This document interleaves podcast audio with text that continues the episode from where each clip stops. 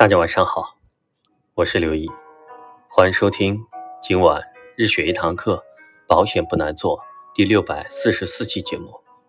今天为大家带来的学习内容是人脉的建立和管理第一篇。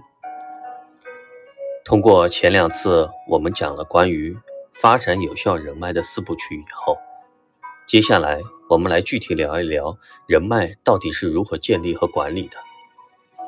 盘点周围的人脉，首先看是不是分成这四层。这几次的内容，我们来重点阐述，概念也会逐渐的清晰起来。但还是有许多尚待解决的难题，比如邓巴数，这个就是一直是保险人的魔咒。邓巴数是一百五十人，由英国著名心理学家邓巴教授研究出来的。指明了每个人社交的极限人数是一百五十人，这个定律也成为人力资源管理和关系维护非常重要的理论基础。他还同时提出了很多有意思的数据，比如四，是说我们在一起讨论最有效的极限就是四个人，也就是一对三。一旦超过四个人的讨论就难以控制，变成为四个为单位的小圈子讨论。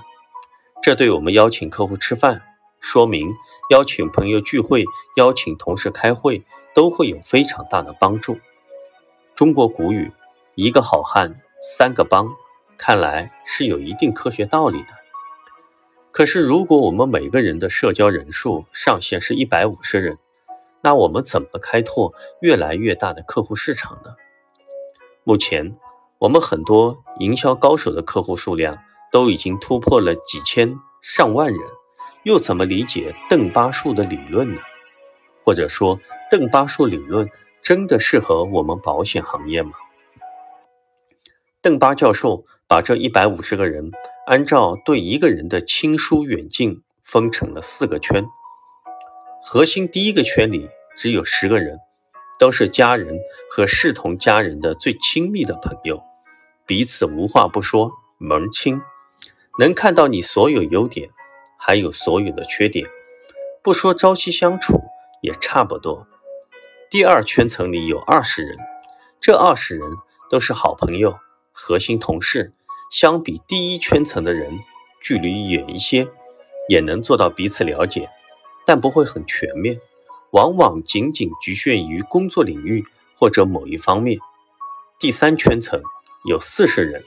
这个圈层里的都是点头之交，邻居、一般同事、大多数的客户，彼此有印象，但没有深入的交往。如果没有特殊时间的链接，永远处于点头之交。第四个圈层里有六十人，这个圈里的人距离更远了，他们可能知道你，认知你，你也知道他们，认识他们，但你们彼此之间没有真正的交过往。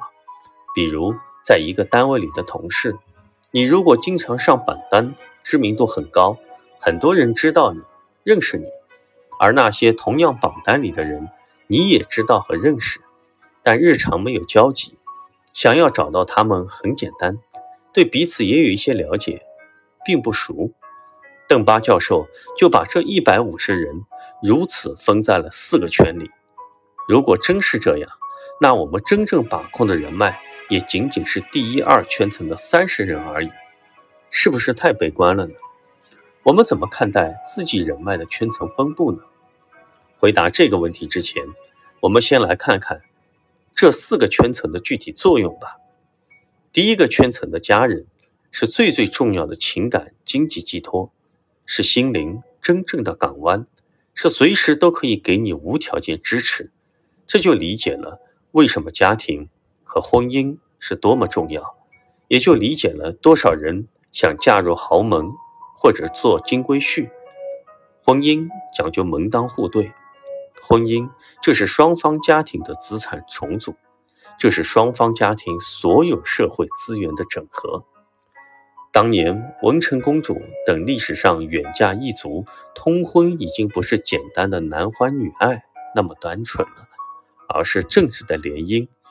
经济资源整合的手段，越是穷人，越是讲感情，因为除了感情，一无所有。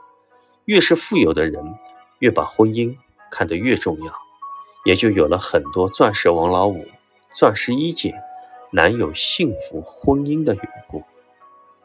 以上是我们今天的第一篇内容，明天我们将讲解第二篇。最后道一声晚安，祝你做个好梦。